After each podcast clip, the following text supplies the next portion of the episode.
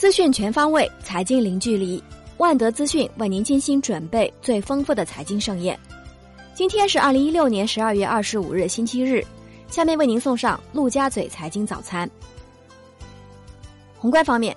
央行旗下的《金融时报》评论称，稳健中性的货币政策是中央面临当前经济新形势做出的重要决策。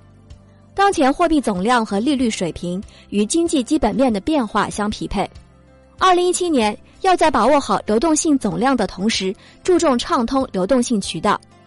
下一步要继续创新调控方式，坚持稳住宏观政策，加强预调微调，但不搞强刺激，更加注重精准发力，探索更有针对性的解决结构性问题。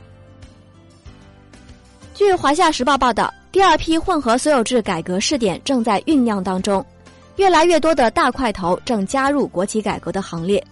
中国铁总目前也在按照一加 N 的模式，加快推进合资铁路公司重组。中国第十九个税种环境保护税正渐行渐近，全国人大常委会年内第二次审议了环境保护税法草案，十二月二十五日将表决该法案是否通过。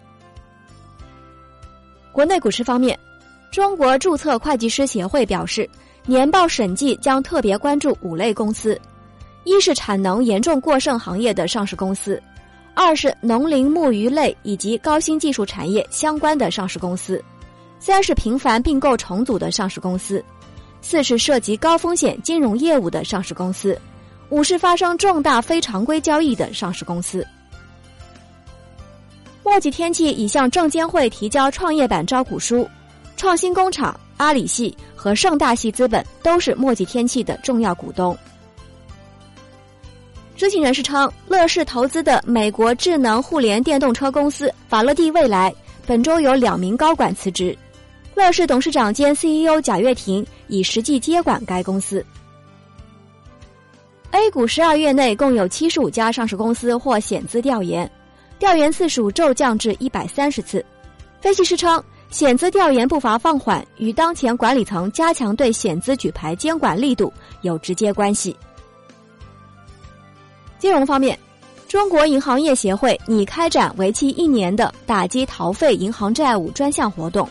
根据计划，中国银行业协会将于二零一七年三月底完成逃废债专项调研，并向国务院及有关部门提交打击逃废债的工作报告，还将细化保护银行债权工作的建议。楼市方面，人民日报海外版刊文称，明年中国将进一步采取综合措施。因地制宜，因城施策，让只在投资投机的炒房者知难而退，最终确保房地产市场平稳健康发展。发改委城市中心研究员冯奎表示，二零一七年中央有望针对部分炒房现象明显的少数城市，出台对房产投机行为的监管和抑制政策。一二线城市房价依然会涨，但涨幅会降低。房地产税全面推广的时机还没有到。产业方面，据经济观察报报道，一份旨在梳理数万亿收费公路 PPP 流程的文件正由发改委和交通部共同制定。